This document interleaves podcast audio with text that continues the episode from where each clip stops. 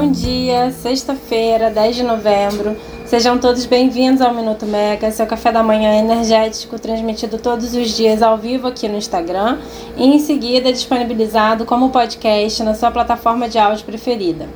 Eu sou Maria Clara Machado, repórter da Megawatt aqui no Rio de Janeiro. Hoje aqui no Minuto a gente vai comentar ainda o rescaldo da interrupção no fornecimento de energia em São Paulo.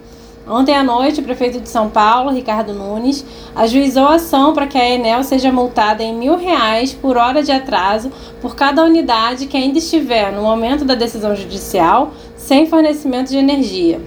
Essa crise já está batendo em Brasília, né? O presidente da Câmara dos Deputados, Arthur Lira, disse na última terça-feira que, diante dos problemas dos distribuidores, entre aspas, não se pode renovar a concessão delas sem licitação e sem aprovação legislativa. Vamos comentar um pouco sobre como está essa situação aqui no Minuto. É, a gente está também na temporada de balanços e ontem houve a divulgação de resultados da Petrobras, CPFL, Energisa, Light e teve também teleconferência com acionistas da Aeres, Copel, Equatorial, Taesa. Vamos dar um panorama geral desses balanços.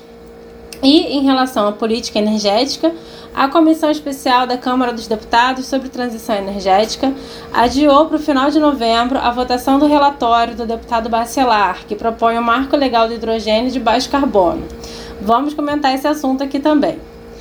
Bom, começando pelo desabastecimento de energia em São Paulo. Ontem à noite, a Prefeitura de São Paulo apresentou ação na Justiça em que pede que a Enel pague uma multa de mil reais por cada imóvel que ainda estiver sem energia no momento da decisão da Justiça. É improvável que até lá ainda haja desabastecimento, porque a Enel, que é a concessionária da capital, divulgou ontem à noite um balanço dizendo que tinha restabelecido o fornecimento de praticamente todos os clientes. Isso significa que ainda havia unidades consumidoras sem energia, né? A capital já estaria com todo o serviço estabelecido mas regiões como Cotia e Embu das Artes ainda estariam sem energia. Bom, nessa ação que foi ajuizada ontem, a Prefeitura solicita que a Enel retire em até 24 horas as árvores que ainda estão caídas pela cidade e que provocam interferência na rede elétrica. E também obriga a Enel a apresentar um plano de contingência contra tempestades que seja compatível com as dimensões da cidade de São Paulo. E também um cronograma de trabalho preventivo contra a próxima temporada de chuvas. Essa ação também pergunta quantos agentes no total a empresa tem para atuar no manejo das árvores.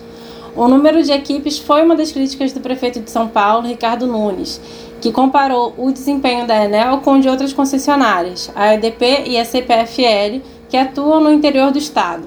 Segundo o prefeito de São Paulo, no interior também tem ventos fortes, mas as empresas estariam mais bem preparadas, com equipes em número suficiente para enfrentar a crise. A Enel, por sua vez, alega que colocou equipes reforçadas, que trouxe profissionais da Enel do Rio para ajudar. E a empresa diz que as, as equipes atuaram 24 horas por dia e que reconstruíram mais de 100 quilômetros de rede. Bom, o fato é que os ventos dessa crise estão chegando a Brasília. Segundo os nossos colegas da agência Infra, na terça-feira, o presidente da Câmara dos Deputados, Arthur Lira, criticou a postura do Ministério de Minas e Energia e do Tribunal de Contas da União. Ele disse que, diante dos problemas das distribuidoras de energia elétrica no país, entre aspas, não se pode renovar a concessão delas sem licitação e sem aprovação legislativa. Ontem a Megawatt divulgou uma newsletter especial no LinkedIn com um apanhadão dessa crise na distribuição de São Paulo. Ela está disponível no feed da Megote no LinkedIn, você pode ir lá conferir. Agora, a temporada de balanços. Entre as empresas que divulgaram balanço ontem está a Light. A empresa reportou lucro líquido de 205 milhões de reais no terceiro trimestre de 2023. Esse resultado reverte o prejuízo de 178 milhões que a empresa reportou no mesmo período de 2022. A empresa disse que as perdas não técnicas no período de 12 meses que terminou nesse terceiro trimestre, atingiu 62,3%, o que significa um aumento de 2,4% acima do registrado no segundo trimestre. Segundo a empresa, quase a totalidade dessa variação foi decorrente da maior temperatura registrada em setembro, o que aumentou o consumo de energia. Além disso, a Light também informou que o avanço na geração distribuída reduziu o faturamento da empresa e reduz também o mercado de referência, o que acaba aumentando a proporção das perdas não técnicas no balanço. Bom, de qualquer maneira, esse indicador de perdas não técnicas da Light, na casa de 62%, está acima dos 42%, dos 40% repassados na tarifa, conforme parâmetros definidos pela Agência Nacional de Energia Elétrica, a ANEEL, na revisão tarifária de março de 2022. Essa diferença, segundo a Light, soma 760 milhões de reais que estão saindo do bolso da empresa. A Light, vale lembrar, pediu recuperação judicial, não da concessionária, que não pode pedir recuperação judicial, mas por meio da holding que controla a concessionária. Um dos grandes problemas da empresa é justamente o número elevado de perdas não técnicas, também conhecidas como gatos de energia. Apesar de ter pedido a recuperação judicial, em outubro a, empre a, empresa voltou atrás, porque estaria avançando nos acordos com os credores e também porque a sinalização da recuperação judicial não teria ajudado as tratativas regulatórias em Brasília. Bom, outra empresa que divulgou ontem os resultados do terceiro trimestre foi a Petrobras. A empresa teve lucro de 26,6 bilhões de reais, valor 42% menor do que no mesmo período de 2022. Esse resultado vem em linha com o que o mercado esperava, já que houve queda na cotação internacional do petróleo.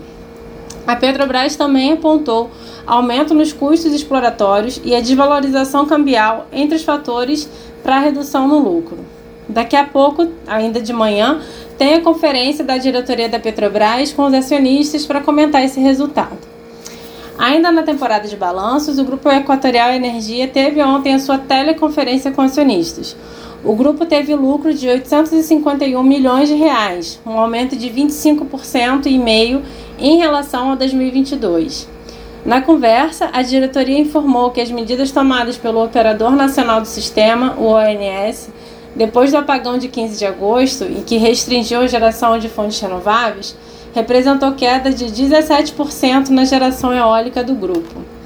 Os executivos também foram perguntados a respeito da crise da Enel em São Paulo. E o diretor de regulação e mercado da Equatorial Energia, o Cristiano Logrado, respondeu que não acredita em impactos sobre as concessões de distribuição por conta dessa crise em São Paulo. Ele disse que acha frágil essa justificativa e que uma concessão de 30 anos dificilmente seria avaliada por um evento pontual, e sim por um período maior de observação. A Taesa também teve a sua conferência com acionistas ontem e a diretoria do grupo revelou que não pretende participar do leilão de transmissão de dezembro, mas que já começou a avaliar o leilão de março de 2024. A Taesa teve, no terceiro trimestre, um lucro líquido regulatório de 330,2 milhões de reais, o que representa uma queda de 11,6% na comparação com o mesmo período do ano passado.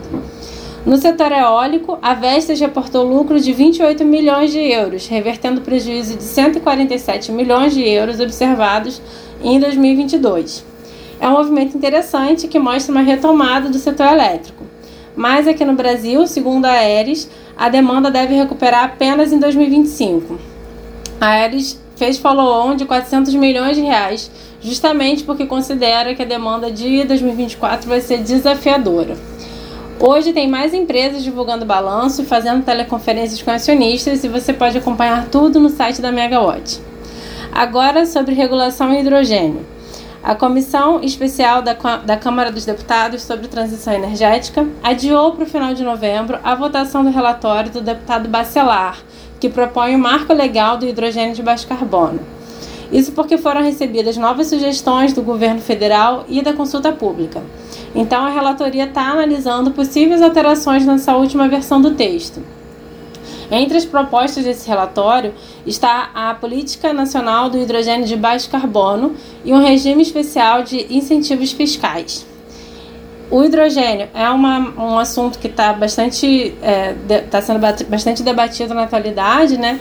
E em uma ação paralela nessa semana, o Ministério de Minas e Energia apresentou uma minuta de marco legal do hidrogênio ao grupo de trabalho da transição energética do Conselho Econômico Social Sustentável, que é conhecido como Conselhão. Nessa medida, que foi proposta pelo Ministério de Minas e Energia, O foco está na regulamentação do processo de certificação do hidrogênio, com a criação do Sistema Brasileiro de Certificação de Hidrogênio e no estabelecimento de uma estrutura para a governança desse sistema. O Conselhão deve reunir as propostas até o dia 17 de novembro. Bom, pessoal, por hoje é isso. Ainda temos uma longa sexta-feira pela frente e você pode acompanhar tudo pelo site da Megawatt. Bom dia, bom final de semana e até a próxima.